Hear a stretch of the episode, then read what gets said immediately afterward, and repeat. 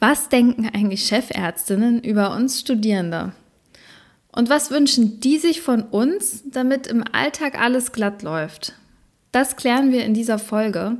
Wir hören von Stefan Kersting, Chefarzt an der Uniklinik Greifswald, wie er sich den Umgang mit Fehlern vorstellt. Naja, klar, passiert. Es ist uns selber auch alles passiert. Ja, das Wichtige ist, dass es einer dann nicht schleifen lässt und sagt, naja, vielleicht merkt es keiner, sondern dass dann man darauf hingewiesen wird, Achtung, das ist mir schiefgegangen oder das habe ich vergessen und so weiter. Jetzt müssen wir damit irgendwie zurechtkommen. Wie wichtig eine offene Diskussion im Alltag ist, aber an welchen Stellen klare Hierarchien auch lebenswichtig sein können. Wenn es dann wirklich hart auf hart kommt, dann ist einfach keine Zeit mehr zum Diskutieren. Ja, dann muss einfach einer entscheiden, dann machen wir es so. Und dann ist auch Ende mit Diskussionen. Muss einer entscheiden, da wird jetzt reingeschnitten oder wir schneiden hier lang oder hier lang. Und dann müssen aber auch alle an diesem ähm, Ziel weiter mitarbeiten, auch wenn sie innerlich anderer Meinung waren. Ich kenne Stefan Kersting persönlich von meiner Zeit als Medizinstudierende an der Uni Greifswald. Wir haben die ein oder andere OP gemeinsam gemacht und ich kann sagen, dass er ein wirklich sehr offener, moderner, vor allen Dingen ein moderner Chef ist, der einen Fokus auch auf junge Assistenzärztinnen legt. Er weiß, dass es nicht so weitergehen kann, was im Alltag, im Medizinalltag so abläuft und möchte deswegen auch aktiv Dinge verändern, aktiv Dinge besser machen. Das macht ihn vielleicht auch so besonders und deshalb ist auch, obwohl er ein chirurgischer Chefarzt ist, nicht nur ein Aushängeschild für die Chirurgie, sondern auch für ganz, ganz viele andere Fächer. Also es lohnt sich, zu hören, wie Chefärztinnen so ticken und auf was die so achten. Herr Kersting hat für uns nämlich auch Karrieretipps. Schaut überall rein. Ihr müsst euch dann ein Leben lang mit einem Fachgebiet, einem Beruf mehr oder weniger auseinandersetzen und das will wohl gewählt sein. Und da geht es weniger darum, was man so die ersten fünf Jahre oder sechs Jahre als Assistenzarzt macht, sondern es geht eher so darum, wie man lebt man hinterher als als Oberarzt oder dann als niedergelassener Arzt oder als Chef? Also eine Menge Antworten auf Fragen, die wir sonst nie im Alltag von Chefärztinnen hören, vor allen Dingen nicht so auf Augenhöhe wie hier im Podcast. Und bevor es jetzt losgeht, ein kleiner Aufruf in eigener Sache. Wenn euch unser Podcast gefällt, dann abonniert ihn doch gerne, folgt uns, damit ihr in Zukunft keine Folge mehr verpasst. Und wir freuen uns auch immer über Bewertungen und natürlich auch immer über 5 Sterne. Das ist quasi unser Applaus von euch an uns. Und jetzt viel Spaß mit der neuen Folge. Ruhepuls. Alles für ein entspannteres Medizinstudium. Der Podcast von Via Medici von Thieme. Im Vergleich zu den Chefärztinnen, unter denen du gearbeitet hast, gibt es da Eigenschaften, die du von ihnen übernommen hast? Das ist ja vielleicht äh, so wie, wie in der Familie oder sowas, dass man wird schon sehr geprägt von den ähm, Chefärzten und ähm, genauso wie man genau die Fehler, die man irgendwie als ähm, bei seinen Eltern festgestellt hat, als Vater und Mutter nicht machen will, genauso macht man das wahrscheinlich auch. Also gerade in Stresssituationen, wenn ich äh, auf direkt auf irgendwas reagieren muss, ohne groß nachdenken drüber zu können, dann kommen ganz automatisch die Reflexe vor, die man, die ich einfach von meinem Lehrer, väterlichen, chirurgischen ähm, Freund äh, sozusagen übernommen habe, ähm, Säger. Ja. Also da reagiert man ganz automatisch ähm, so, glaube ich. Ähm, und man hat auch irgendwie gelernt, ähm, mit einer Situation umzugehen und darauf zu reagieren von seinen Vorbildern da wird man extrem geprägt, würde ich sagen. Ich kann das auch. Es gibt äh, MentorInnen, die ich habe, die ich sehr, sehr gerne mag und äh, deren Arbeitsweise ich total mag. Und ich mich dann dabei ertappe, wie ich so ähnliche Handbewegungen mache oder ähm, auch so gewisse Werte auch übernehme, ohne dass ich vorher wusste, dass das auch eher, glaube ich, von denen kommt. Würdest du denn sagen, dass du, dass du der Chef geworden bist, der du immer sein wolltest? Ach Gott, wandelt man sich nicht so auch mit der Zeit? Ich weiß es nicht. Man rutscht da so rein in die Rolle. Ich habe ich hab ja auch immer so hin und her gehabt. Ich war Oberarzt, dann war ich Chef in Freiburg. Ähm, das war eine sehr, sehr homogene und sehr, sehr ähm, nette Mannschaft sozusagen. Da konnte man zwar der Chef, aber einer unter den, den vielen sein. Dann bin ich wieder in die Oberartsposition, leitende Oberartsposition nach, nach Erlangen.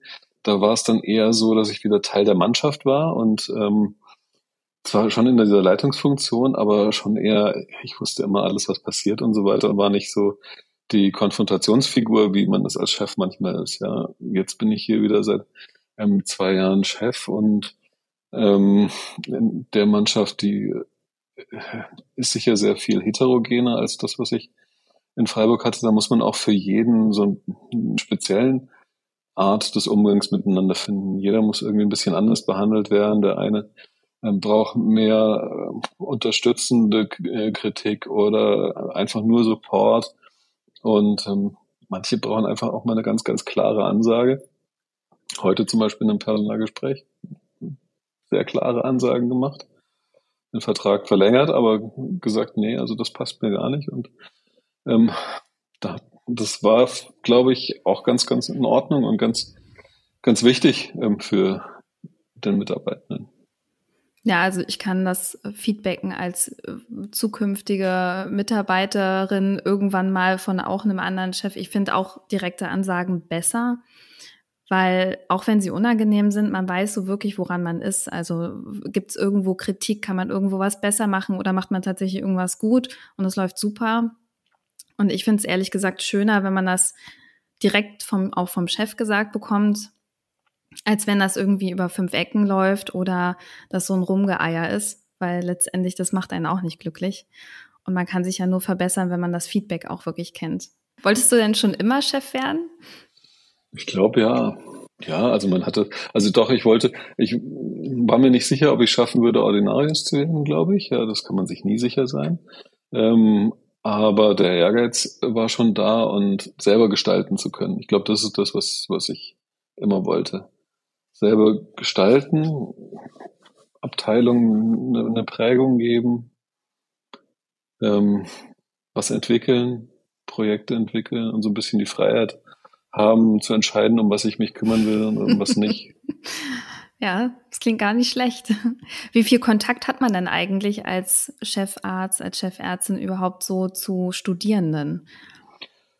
Also in der Chirurgie dann doch automatisch relativ viel, weil wir ja dauernd irgendwie ähm, PJler am Tisch haben, relativ viel Lehre machen, ähm, in verschiedensten Gremien mit Studierenden zusammensitzt. Also ich würde schon sagen, dass ich fast jeden Tag mit dem einen oder anderen Studierenden interagiere und dann gibt es so eine ganze Gruppe, von Studierenden, die sich jetzt ähm, noch mehr mit der Chirurgie identifizieren. Unsere Hakenhaltertruppe, die wir jetzt seit ein paar Wochen haben, die kennt man jetzt schon inzwischen ganz gut. Dann ähm, mehrere Studierende, die einfach so sich melden per E-Mail, ähm, sagen, sie wollen mal mit in OP kommen, die mich in der Vorlesung erlebt haben oder früh in dieser Anatomievorlesung die ich mal gehalten habe, also chirurgische Anatomie sozusagen, da sind dann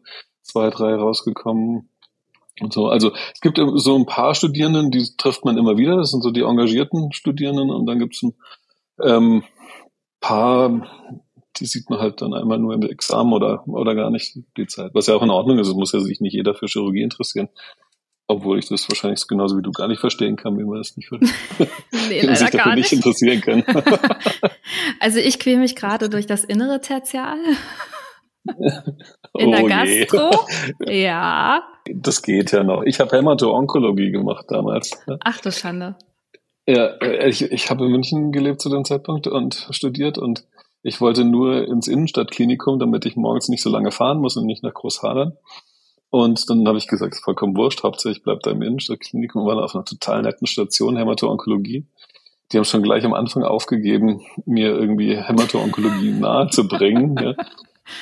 ähm, und ähm, haben gesagt, also wir haben ein Ziel, du sollst EKG lernen. Das haben sie auch wirklich verfolgt jeden Tag und haben mir EKG beigebracht. Da habe ich als Notarzt dann noch sehr, sehr viel von profitiert. Und ansonsten war ich immer beim ersten Zimmer bei der Visite dabei und ähm, dann diffundierte ich irgendwie weg und habe ähm, Stationsarbeit gemacht. Und wenn die dann mit der Visite fertig waren, war auch die Stationsarbeit fertig. Also ähm, Nadeln gelegt und Blut angehängt. Also alles, was man heutzutage nicht mehr darf, Blut angehängt, Chemo angehängt, alles Mögliche. Und dann waren die, konnten wir zusammen Mittagessen gehen und dann sind wir ähm, nachmittags haben die ihre Briefe geschrieben und ich, ich habe Dann haben sie mir aber viel gezeigt, ZVKs legen und Knochenmarksfunktionen und so weiter. Also das war eigentlich ein total cooles Tertial. Also das ist auch so eine Nachricht an alle unsere Hörer. Ihr müsst euch, selbst wenn es euch nicht interessiert, bringt euch so ein, wie es euch Spaß macht und wie ihr könnt und so weiter. Dann wird es ein cooles Tertial. Also wir, wir haben so einen Spaß gehabt. Wir sind auch abends dann noch teilweise in den Biergarten gegangen und so weiter, weil wir einfach ein nettes Team haben. Auch wenn sie sich gegenseitig nicht so leiden konnten. Also das war so ein Beispiel, äh, wo so die Konkurrenz und die unterschwelligen ähm, Antipathien und so weiter im Team schwierig waren manchmal. Ähm, aber dann so in, in dieser Phase mit, mit dem jungen PJler Kersting war es eigentlich total lustig. aber das war ein, ein guter Hinweis. Was ist denn eigentlich wichtig an Studierende und auch an Assistenzärztinnen so weiterzugeben? Also, dass man sich kümmern soll, dass ähm, Patienten, die einem anvertraut sind, dass die ja mit einem sehr großen Vertrauensvorschuss in das Krankenhaus reinkommen. In der Chirurgie ganz extrem. Die lassen sich narkotisieren und aufschneiden. Ähm, das ist ein extremes Vertrauen, dem man gerecht werden muss. Ja. Und deswegen muss jeder, der dort beteiligt ist, sei es jetzt ein Operateur oder der, der die Aufnahme macht und so weiter, sich kümmern und das mit nachhaltig machen.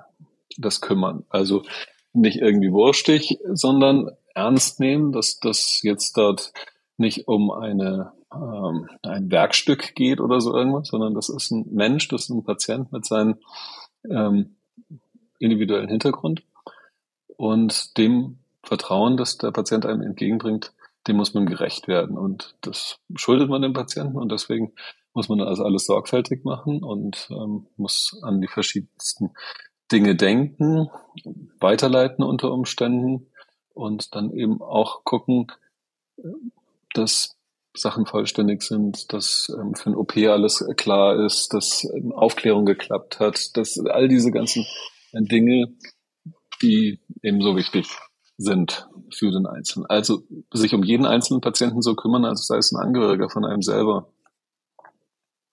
Das ist, glaube ich, das Allerwichtigste, ja, was man ja. den, den jungen Kollegen mitgeben sollte. Der Rest ergibt sich von alleine, würde ich sagen.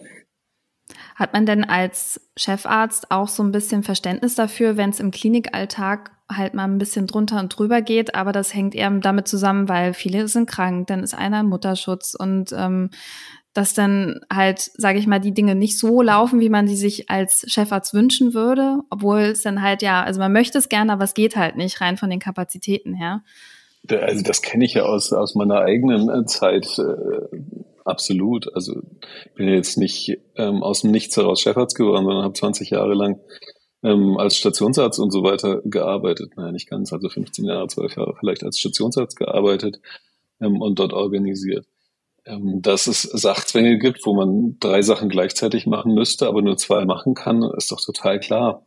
Ähm, das Wichtige ist, dass, dass man ähm, sich nicht verdünnisiert vor den vielen Aufgaben und so weiter, sondern dann trotzdem guckt, dass, dass es irgendwie klappt und dass man dort nicht so eine in so einer Hilflosigkeit dann so eine so eine Wurstigkeit an den Tag legt. Das ist das, wo man als Chef eher dann sauer ist oder enttäuscht von Leuten ist oder sowas, wenn ähm, dann trotz natürlich klar all der Umstände, die jetzt schwierig sind und die auch mal ganz extrem sein können an manchen Tagen und so weiter, wenn dann einfach den Leuten es egal ist, wie der, wie der Patient versorgt ist.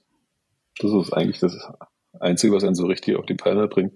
Wenn mal was vergessen wird, naja klar, passiert, ist uns selber auch alles passiert. Ja, das Wichtige ist, dass es einer dann nicht schleifen lässt und sagt, naja, vielleicht merkt es keiner, sondern ähm, dass dann man darauf hingewiesen ähm, wird, Achtung, das ist mir schiefgegangen oder das habe ich vergessen und so weiter. Jetzt müssen wir damit irgendwie zurechtkommen. Und jetzt eine kurze Unterbrechung in eigener Sache. Via Medici von Time. Hier kannst du kreuzen ohne Limit, bis du dich sicher fühlst. Dabei kreuzt du nicht einfach nur, sondern lernst dank der ausführlichen Kommentare unserer Fachleute die Zusammenhänge zu verstehen. Teste Via Medici jetzt fünf Tage kostenlos. Mehr dazu über den Link in den Show Notes. Und jetzt weiterhin viel Spaß mit Florentine und ihrem Gast. Chefärztinnen sind ja auch für viele äh, große Respektspersonen und können auch manchmal für einige Leute einschüchternd sein. Hast du da irgendwie Tipps, wie man so eine Hürde nehmen kann als junger angehender Arzt, als junge angehende Ärztin? Also ich glaube, da hat deine Generation jetzt gar nicht so sehr die Probleme mehr. Also, dass mich jemand mit einer äh, höflichen, formellen Anrede ähm, mit, mit E-Mail, sehr geehrter Herr Professor Casting schreibt oder sowas, das kommt sehr selten vor. Was, ähm, echt? Kenne ich, ja, also die meisten Studierenden schreiben Hallo Herr Kersting oder sowas. Ja, also wenn man sich mehr als einmal in der Vorlesung gesehen hat. Okay. Ähm, also der Professor scheint extrem unwichtig zu sein. der ein oder andere Student, ähm, da ist das Klopfen noch nicht verhalten, da steht er schon in der Mitte meines Zimmers und so. Also äh, die meisten haben relativ wenig, wenig Probleme, habe ich den Eindruck. Ähm, ansonsten, ach, meine Güte, der Altersunterschied jetzt ist aus meiner Sicht natürlich gar nicht so groß, aus eurer Sicht vielleicht schon eher. Ähm, das ist ja immer so lustig. Kennst du das, dass, dass man irgendwie immer denkt, das ist man ist ja immer noch 18 so ungefähr. Genau. ich sehe doch immer noch so aus wie damals. Ja, nicht ganz. Genau. ja, so ungefähr. Aber äh, gefühlt ist es ähm, von einem selber zu, äh, zu den Jüngeren gar nicht so ein großer Abstand. Was hältst du eigentlich von diesen hierarchischen Strukturen im Krankenhaus? Findest du, es muss so sein oder hast du da auch Kritik daran? Also man kann ja viele Sachen immer breit hin und her diskutieren und so weiter ähm, und alle partizipieren lassen und das mit den Assistenten diskutieren, ob das so in Ordnung wäre oder nicht und Abläufe diskutieren, all solche Sachen, da kommt ja auch immer was ganz Gutes dabei raus. Am Ende muss irgendeiner die Verantwortung dafür nehmen und die Entscheidung übernehmen. Und äh, gerade in der Chirurgie ist halt auch ab und zu so, dass es wie beim Militär, wenn es dann wirklich hart auf hart kommt, dann ist einfach keine Zeit mehr zum Diskutieren. Ja, dann muss einfach einer entscheiden, dann machen wir es so. Und dann ist auch Ende mit Diskussionen, ähm, weil das führt dann nicht weiter, sondern dann muss einer entscheiden, da wird jetzt reingeschnitten oder wir schneiden hier lang oder hier lang. Und dann müssen aber auch alle an diesem ähm, Ziel weiter mitarbeiten, auch wenn sie innerlich anderer Meinung waren. Ja. Und es gibt ganz viel Situationen, wo man in beide Richtungen entscheiden muss. Ja. Und da ist die Chirurgie, glaube ich, schon ein Fach, wo es ab und zu dann eben einfach keinen Platz mehr für Diskussionen gibt und dann muss einfach eine Hierarchie da sein. Und ähm, wenn dann die Situation wieder vorbei ist, kann man wieder alles Mögliche diskutieren und die Hierarchien auch wieder flacher werden lassen. Also letztlich ist es irgendwo auch eine Frage, wo man die Hierarchie ein bisschen hochschraubt und wo ein bisschen niedriger hält. Also klar, ich meine, in genau. so einer Notfallsituation, da muss man klare Strukturen haben. Da gibt's auch nicht viel das zu diskutieren. Jeder, der mal im Schockraum war, der kennt das. Es gibt einen Plan, sogar wer wo steht, wer wann was macht. Und das ist auch klar definiert, um halt den Fokus auf dem Patienten, auf die Patientin nicht zu verlieren. Und das ist absolut richtig. Genau.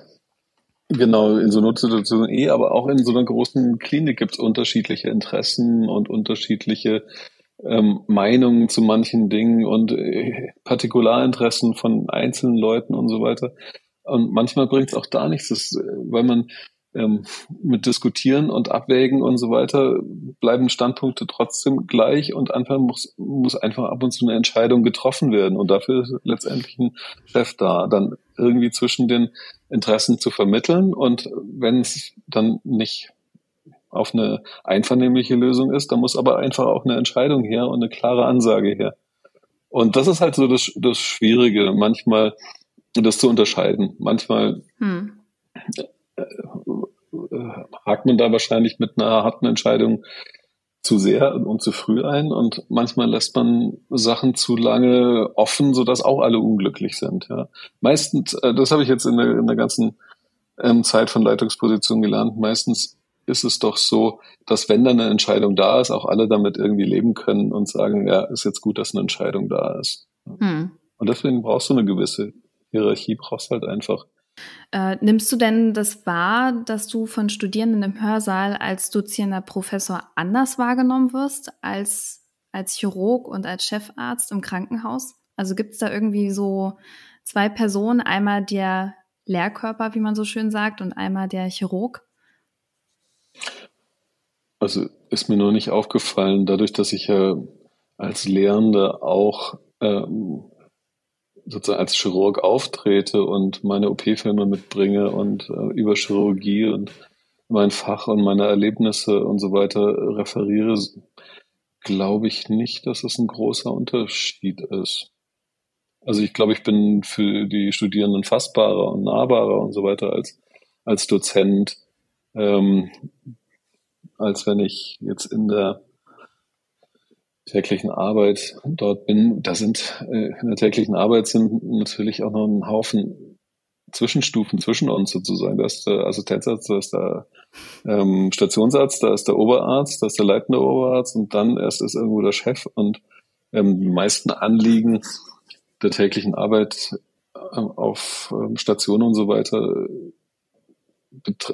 gehen ja nicht direkt an mich sozusagen, sondern hm. sind andere noch erstmal für zuständig. Ja. Wobei ich nichts dagegen habe, wenn ein Studierender mich wegen des eines meiner von mir operierten Patienten oder sowas direkt anruft, ja, wenn es wenn es eine wichtige Frage ist oder ja, irgendwie. Gibt es denn Studierende, die dir irgendwie besonders in Erinnerung geblieben sind? Und wenn ja, warum? Klar, äh, ganz viele. Also PJler, mit, mit denen man länger zusammengearbeitet hat. Ähm, ich bin auch noch mit ein paar ehemaligen PJlern in, in, in Verbindung. Einer ist plastischer Chirurg geworden und äh, der war einfach lustig. Der war echt relativ frech, ähm, aber irgendwie auch, auch zuverlässig dabei und so weiter. Und ich erinnere mich an einen seiner Sprüche, ähm, habe ich mich wirklich bei irgendeiner OP, es hat einfach nicht geklappt, irgendwas durchzuziehen oder irgendwas. Ähm, und dann habe ich irgendwas gewechselt und so weiter und da klappt es so plötzlich sofort. Und dann meinte er, na, kaum macht man es richtig, schon funktioniert's. Ja. Und das ist ja, vor allen Dingen damit rechnet man nicht, ne, dass der PJler sowas sagt der, der PJler ganz, ganz, ganz plötzlich äh, dort auch von der Seite, ja. Und äh, ich war erst total konsterniert und musste dann so lachen. Ja. Ähm, meine Generation kann dann lachen. Wahrscheinlich hätte, das, hätte er sich das früher getraut bei, bei einem meiner Lehrer. Wahrscheinlich nicht. Ich wäre auch wahrscheinlich einen hohen Bogen vom Tisch geflogen. Aber ich musste wirklich extrem lachen. Und das wurde dann das geflügelte Wort in der Abteilung. Kaum macht man richtig, schon funktioniert ja. Und mit dem bin ich jetzt, dessen Karriere habe ich verfolgt, habe ihm auch eine andere Mal noch, noch Tipps gegeben oder Empfehlungen ähm, ausgesprochen und so weiter. Also äh, mit dem bin ich immer noch in, äh, in Kontakt. Ja, und so gibt es so ein paar Pjörtler, mit denen man noch in losem Kontakt ist oder so. Auch Leuten, denen, denen ich irgendwie ähm, äh, Stellen vermittelt habe oder so irgendwie, ja. Gibt es auch No-Gos für dich, die man in Formulatur und PJ eher vermeiden sollte?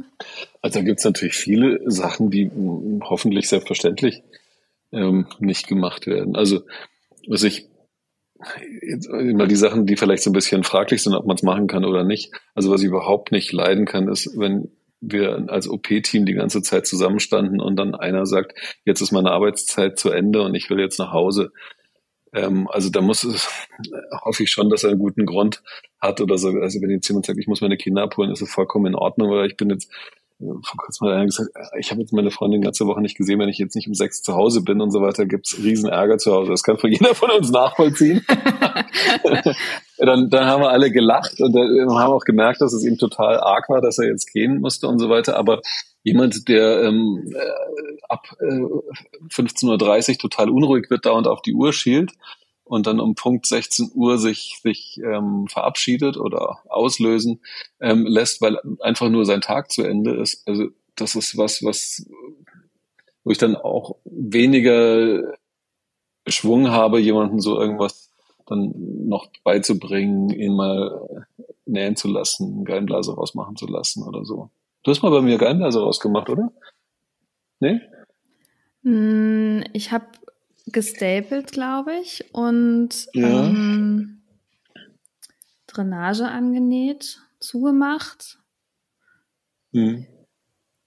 Und viel mitoperiert. Aber ist, also das ist jetzt vielleicht so, so eine Seiteninformation. Mir fällt sehr schwer, mich in einer OP zurückzunehmen, weil ich habe halt das Gefühl, ich will halt mitmachen. Ich will nicht nur dumm dastehen. so, um das jetzt so, also gut. Ja, also ich habe, ich will halt irgendwie was, ich will helfen. Dafür bin ich ja da. Ja. Und dann ist man auch irgendwie aktiver im Prozess mit dabei. Und das, ja, also ich, ich kann das auch gar nicht anders. Wenn, wenn ich da irgendwie nicht mitmachen kann, dann äh, fehlt mir was. Das ist ja, ich kann. Genau, ja. das ist ja auch vollkommen in Ordnung. Also da, da, da darf man auch keine Angst haben. Also man muss natürlich immer versuchen, nicht zu stören. Ähm, gerade also, wenn man die ersten Male mit assistiert oder so, dann ähm, muss man erstmal ein Gefühl dafür kriegen, was kann man machen und wie stört man nicht und wie hilft man wirklich. Und das fällt ja Leuten auch unterschiedlich leicht. Also es gibt ja ähm, Leute, die haben so einen Blick dafür, was man jetzt irgendwie zur Unterstützung machen kann. Und andere sind dann doch eher so ein bisschen unsicher da drin. Hast du denn Tipps, wie man das optimieren könnte?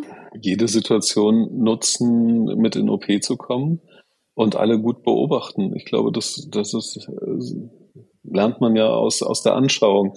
Am Anfang ist, hat man ja häufig einfach nur beide Hände voller Haken und muss nicht viel machen. Ähm, und wenn man dann, dann aber aktiv dabei bleibt und aktiv draufschaut, was, was passiert auf dem OP-Feld, ähm, und selbst wenn man jetzt im tiefen Becken nichts sieht, weil das der falsche Winkel ist und so weiter, sieht man ja dennoch, ähm, was die anderen machen, was der Assistenzarzt macht und so weiter. Also ich wusste ganz genau, ob ähm, der leitende Oberarzt damals in meinem PJ, ob der zufrieden war mit der Assistenz oder nicht, weil ich wusste ganz genau, also so wie der jetzt assistiert und wie der die in die falsche Richtung zieht und so weiter, äh, kriegt er jetzt gleich eins auf den Deckel. Und man zählt so innerlich dann, runter, oder? Genau, genau. Drei, zwei, eins, jetzt eins. kommt gleich. genau. Und denkt so, ja. genau.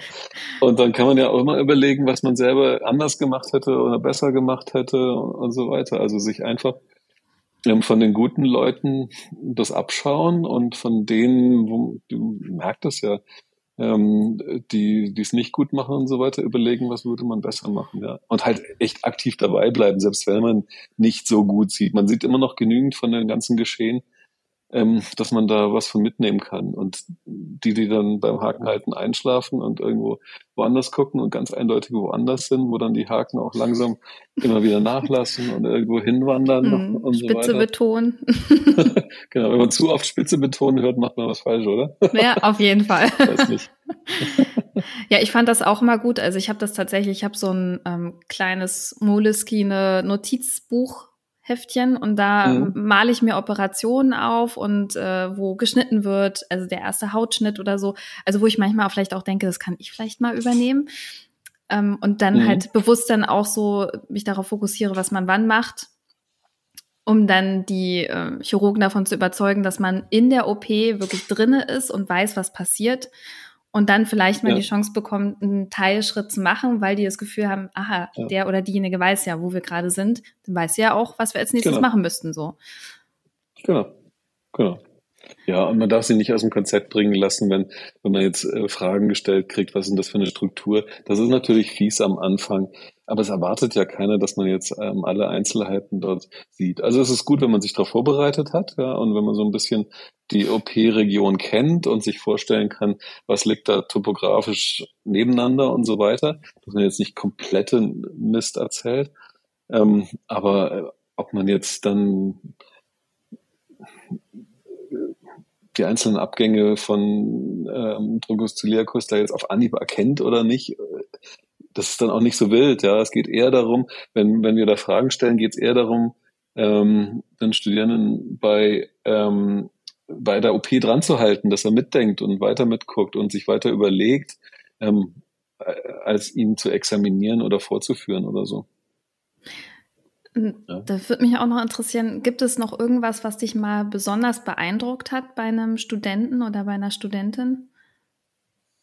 Es gibt immer wieder ähm, Studierende, die extrem geschickt sind, ähm, sei es beim offenen Operieren, ähm, die da echt ein Händchen dafür haben. Und ähm, was ich immer wieder faszinierend finde, ist, dass an der laparoskopischen Kamera die meisten Studierenden besser sind als die alten Oberärzte, wo die ganze Zeit der Horizont falsch ist oder so. Also ähm, diese, diese Hand-Auge-Koordination beim laparoskopischen Operieren, die fällt der Generation äh, Fortnite oder wie auch immer viel, viel einfacher ähm, als, als, als den Alten, die jetzt nicht so viel am Bildschirm verbracht haben. Es kommt uns zugute. Das ist auch nicht schlecht. Ja, absolut. Jetzt ist ja die Chirurgie auch ein Fach, das so ein bisschen mit Nachwuchsmangel zu kämpfen hat. Äh, hast du da irgendwie als Chef auch Einfluss, das aktiv irgendwie ja, entgegenzukommen? Ähm, hast du irgendwelche Pläne, wie du dem Nachwuchsmangel entgegentrittst? Also das Wichtigste ist, glaube ich, dass wir die Studierenden von Anbeginn an halten. Es sind ja am Anfang ganz viele, die Chirurgie interessant finden. Und ähm, irgendwie geht es im Laufe der ganzen Jahre verloren. Und im PJ ähm, haben sie dann so viele schlimme Sachen über die Chirurgie gehört und so weiter, dass sie da irgendwie wieder, wieder verloren gegangen sind. Ähm, ich glaube, wir müssen ähm, Optionen auch leichter machen, ja, dass wir eben ähm, klar machen, ähm, dass man äh, mit den verschiedensten Lebensmodellen auch Chirurg werden kann, ja. Mhm. Ähm, und müssen Formen äh, finden, wie man das eben auch neben einer Familie noch herleben kann, ja.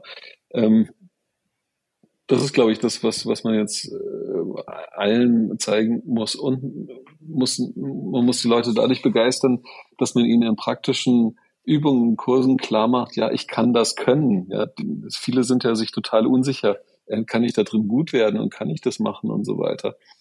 Ähm, und da müssen wir den Studierenden, glaube ich, in Skills Lab Kursen und so weiter die Möglichkeit geben, das mal auszuprobieren und zu sehen, wie, wie, wie schön das ist und wie befriedigend das ist. Ja. Und dass es manchmal gar nicht so komplex ist, ne?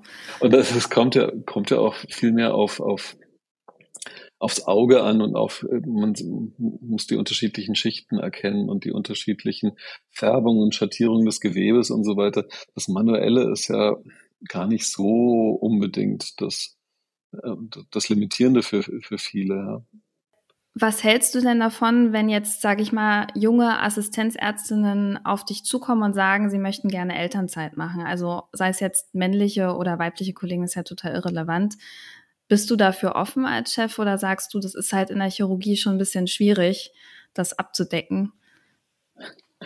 Ich glaube, ich erzähle erstmal, wie das bei mir war, als ich dann bei meinem dritten Kind meinem Chef gesagt hat, ähm, ich gehe jetzt in Elternzeit. Ja, der ist, der ist vom Glauben abgefallen. Ja, der Casting. Ja, jetzt der auch. der Wilde. Und der erste, der erste, ja, der erste Oberarzt, ähm, der Elternzeit haben wollte und so weiter.